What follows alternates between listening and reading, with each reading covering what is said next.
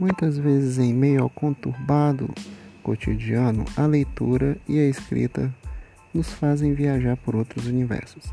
Sejam bem-vindos. Eu me chamo Emanuel, sou escritor amador e poeta amador. E estarei aqui trazendo alguns versos, algumas poesias e algumas histórias de minha autoria. Espero que vocês gostem e possam aproveitar. Fiquem com Deus e paz. E tchau, tchau, parceiros da leitura.